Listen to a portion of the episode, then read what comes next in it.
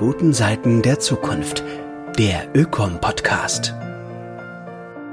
Willkommen zu einer weiteren Folge unseres Ökom-Podcasts. Am Mikrofon ist Manuel Schneider.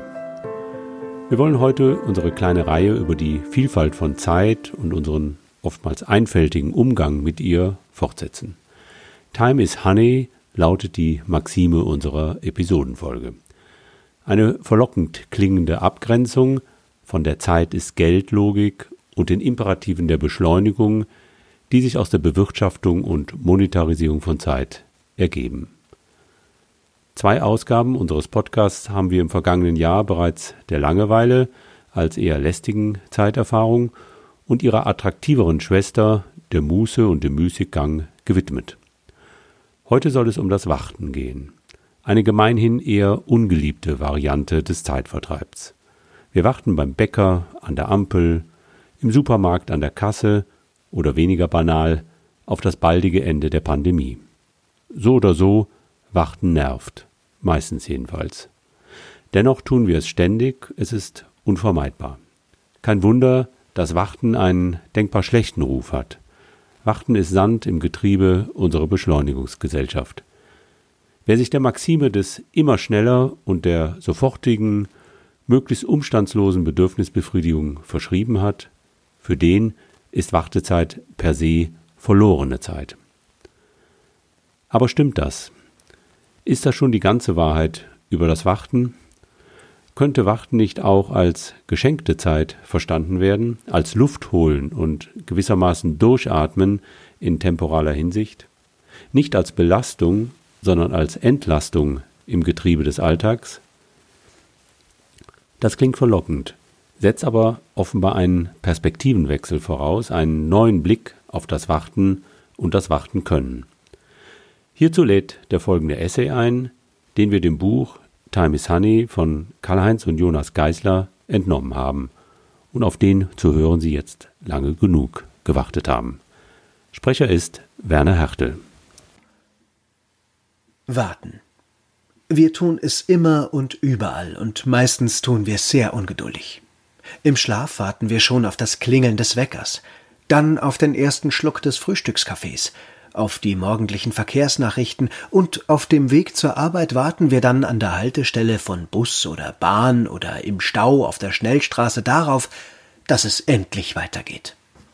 Man wartet im Supermarkt in der Schlange vor der Kasse, wartet allein vor dem Fernseher auf den Sechser im Lotto oder zumindest auf die schon öfter versprochene Steuersenkung.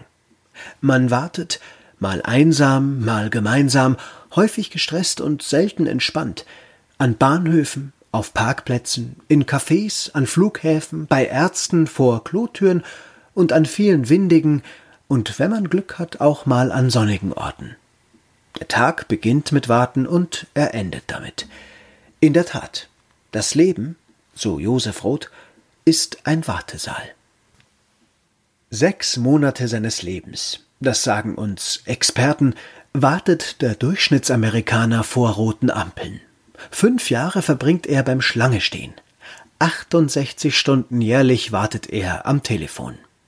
Deutsche Wissenschaftler haben herausgefunden, dass sich die Zeit, genauer das Zeitempfinden, im Zustand des Wartens dehnt, und zwar um ein Drittel. Obgleich wir es so häufig tun, wir lieben es meistens nicht. Und weil wir es nicht lieben, tun wir es immer hektischer, ungeduldiger und ruheloser. Wart mal schnell.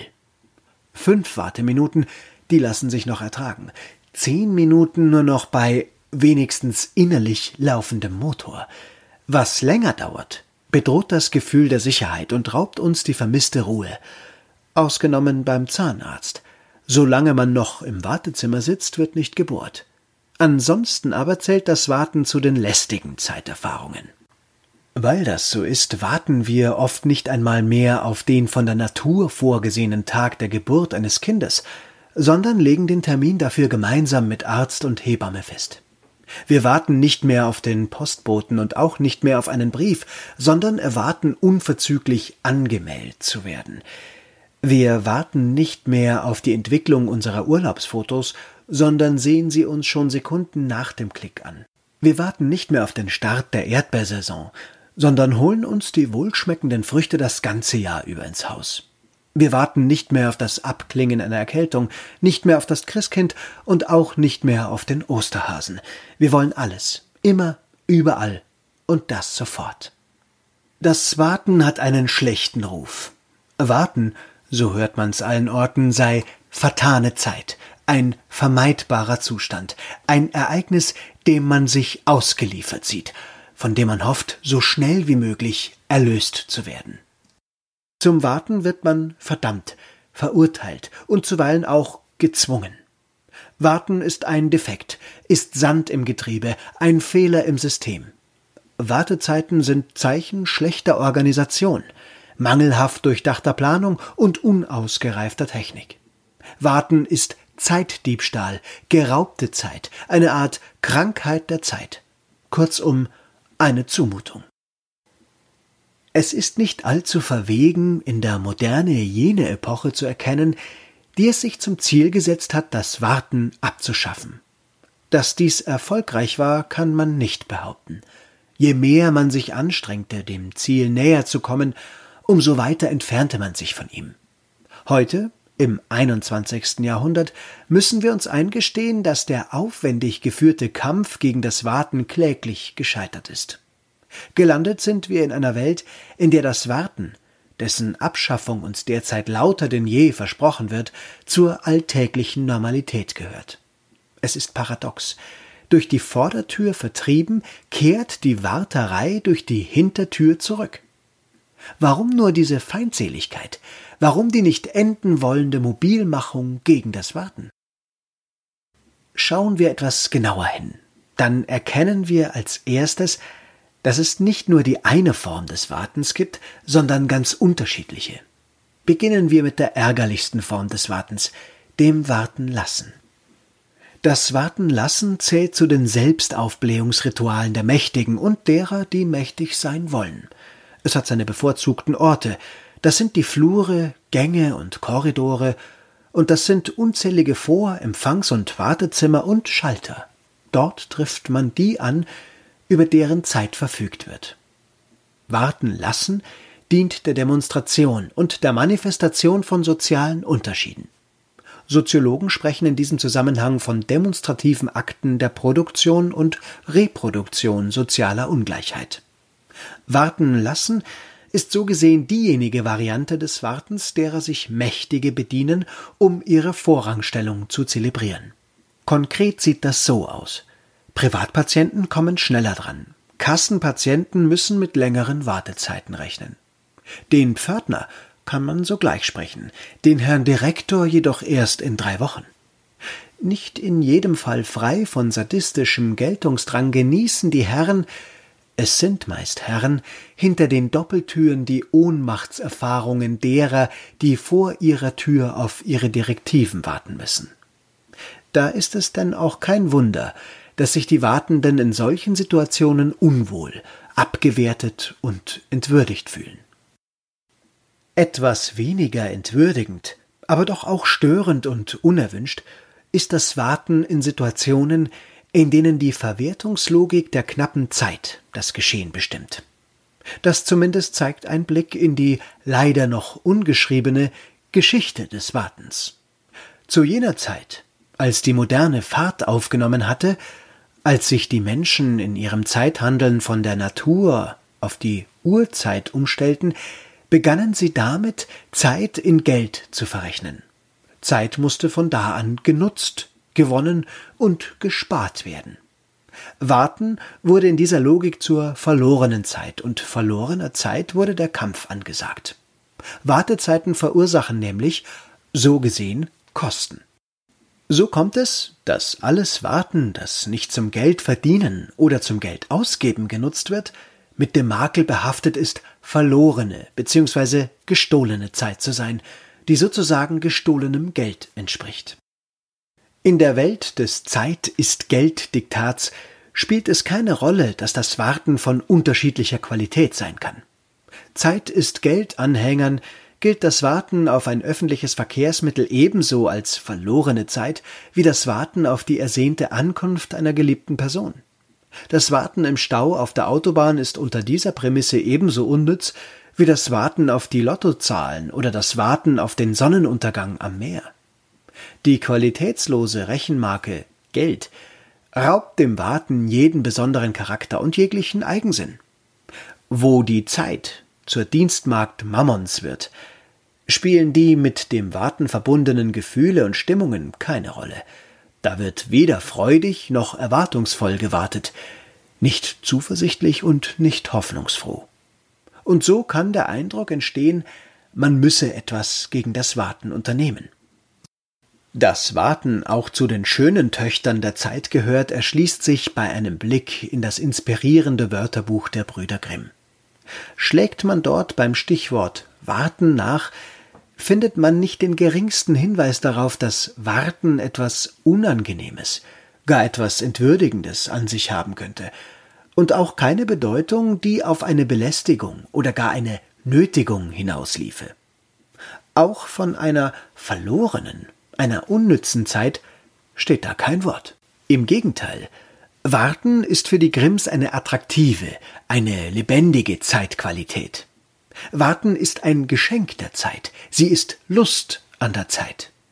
Warten, so steht dort geschrieben, bedeutet wohin schauen, Ausschau halten, aufpassen, seine Aufmerksamkeit auf etwas richten, versorgen, pflegen, einem dienen, harren und so weiter. Warten ist eine Zeit der Erwartung, des Hoffens und des Wünschens. Der Kampf gegen das Warten gleicht in den Augen der Grimms einem Kampf gegen das Lebendige im Leben. Es zählt zu den Merkwürdigkeiten des begriffsgeschichtlichen Bedeutungswandels, dass wir einen der Bedeutungshöfe dieses Grimmschen Wartens heute nur mehr dort kennen, wo es um die Pflege, also Wartung des Autos und anderer Maschinen geht. Über die Zeit, die das Warten nimmt, ist bereits hinreichend viel gesagt worden, weniger hingegen zu jener, die es schenkt. Am eindrücklichsten und auch am einfühlsamsten hat Walter Benjamin dem Glück des Wartens Ausdruck verliehen. Benjamin, ein Meister und Liebhaber des Wartens, empfand das Glück des Wartens in jenen Augenblicken besonders intensiv, wenn er an Bahnsteigen auf Frauen zu warten gezwungen wurde. Sie kamen ihm, gestand er, umso schöner vor, je länger er auf sie wartete. Selbst dort, wo es um einen Nutzen geht, ist Warten beileibe nicht immer verlorene Zeit, sondern häufig ein produktiver und profitabler Zustand. Bauern und Bäuerinnen, Gärtner und Gärtnerinnen können davon ein Lied singen. Es ist die Kunst des Wartens, die man beherrschen muss, um die schönsten Äpfel, die besten Kartoffeln zu bekommen. Die Natur kann warten, und die, die es mit ihr zu tun haben, müssen es lernen. Dass man warten muss, dass gut Ding Weile haben will, gilt nicht nur für Äpfel, Kartoffeln und Babys, das trifft auch zu auf Abläufe in der Erziehung und Bildung. Bildung heißt warten können, so der Philosoph Theodor Adorno. Dieses Warten können bedeutet in diesem Falle jedoch nicht, die Dinge unbeteiligt geschehen zu lassen. Warten in der Erziehung und der Bildung ist immer auch aktives Tun, ist Aufmerksamkeit und Präsenz. Sie darf nicht mit Untätigkeit und erst recht nicht mit Gleichgültigkeit verwechselt werden. Bildung kann man bekanntlich nicht machen, man kann sie nur zulassen, muss also auf sie warten. Die Bedingungen fürs Zulassen, fürs Warten und Warten können hingegen, die kann, muss und sollte man beeinflussen und gestalten. So wie Thomas Mann sie in seinem Felix Krull beschreibt. Bildung wird nicht in stumpfer Frohn oder Plackerei gewonnen, sondern ist ein Geschenk der Freiheit und des äußeren Müßiggangs. Man erringt sie nicht, man atmet sie ein, so Thomas Mann. Gebildete wissen, wer sich auskennt, kann warten. Warten erst macht jene Fragen und Antworten möglich, die das Warten und Abwarten zur Voraussetzung haben. Denn hinter der Zumutung, die das Warten auch immer ist, kommt dessen hervorragende Eigenschaft zum Vorschein. Warten verhindert etwas und ermöglicht damit etwas anderes, das ohne Warten keine Chance gehabt hätte, zum Beispiel die Zukunft. Denn auf die Zukunft müssen wir alle warten. Denn ohne Warten keine Zukunft. Wer warten kann, hat viel getan. Warten und warten können bereichern das Leben, machen die Zeit und das Leben bunter, vielfältiger und friedlicher, mit einem starken Wort menschlicher. Das Warten ist nicht die Hölle. Die Hölle ist ein Leben, das kein Warten kennt. Der russische Dichter Leo Tolstoi war davon überzeugt, alles nimmt ein gutes Ende für den, der warten kann.